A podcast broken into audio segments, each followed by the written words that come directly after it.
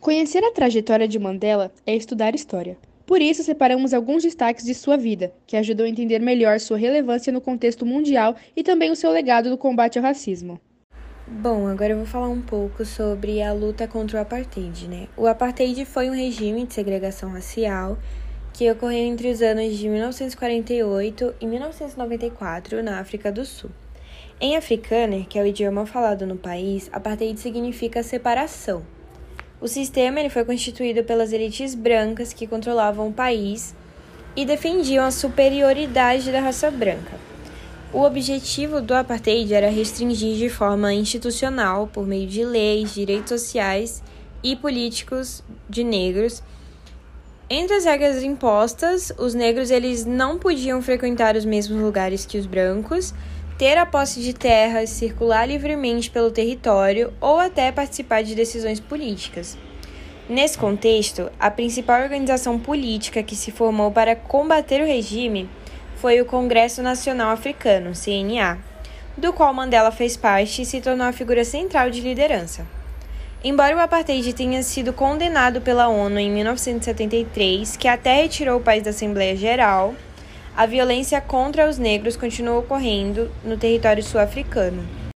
Mandela era um líder que defendia a resistência pacífica, o diálogo e a desobediência civil, mas, a partir de 1960, com o endurecimento da repressão e após o massacre de Sharpeville, no qual 69 pessoas negras morreram em confronto com a polícia, ele passou a incentivar a criação de um grupo armado. O ideal de uma sociedade democrática e é livre, é livre é um ideal para cuja concretização espero viver. Mas se for necessário, é um ideal pelo qual estou disposto a morrer. Foi o que uma de suas colocações mais emblemáticas. Mandela foi preso em 1962 por participar de protestos e sair do país ilegalmente. Dois anos depois, então, foi condenado novamente, acusado de traição, conspiração e por seu envolvimento com o CNA. Mas dessa vez, sua pena foi a prisão perpétua. Mesmo preso em uma célula de segurança máxima na ilha Robben, na cidade do Cabo, Madiba liderava a luta contra o apartheid. Vale destacar que em 1999 o local se tornou patrimônio da humanidade pela Unesco. A liberdade veio apenas 27 anos depois, em 1990, após muitas e muitas negociações e uma imensa pressão internacional da campanha Liberte Nelson Mandela. Uma das pessoas que contribuiu para esse cenário foi Frederick William de Klerk, último presidente do apartheid, permitindo a legalização de partidos banidos até essa data e a liberdade de presos políticos. Isso permitiu que o Mandela concorresse às eleições pela presidência. A presidência de Mandela. Quatro anos depois de ser solto, Mandela foi democraticamente eleito o primeiro presidente negro da África do Sul.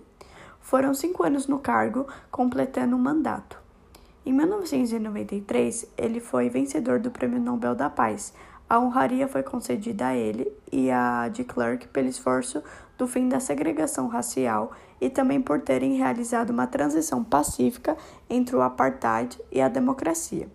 E ao deixar a presidência, também abriu a Fundação Nelson Mandela, focada no auxílio à infância e no combate à AIDS.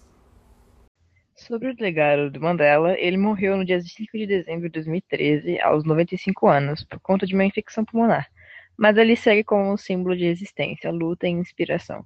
Acho que o maior legado do Mandela foi a cultura de paz que ele criou em torno do assunto tão feroz.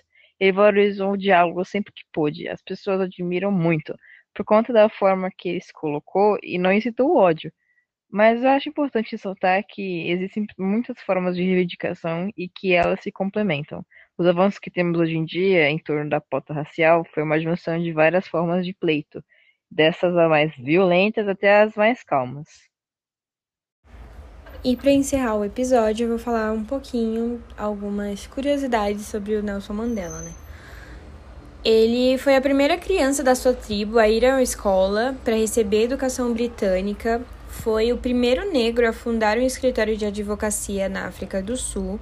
Se casou três vezes, sendo o último casamento dele aos 80 anos.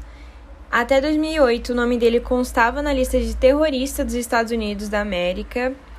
E o filme Invictus, lançado em 2009, é um dos mais recentes a contar a história de Mandela, e nele o esporte é mostrado como uma forma de unir negros e brancos.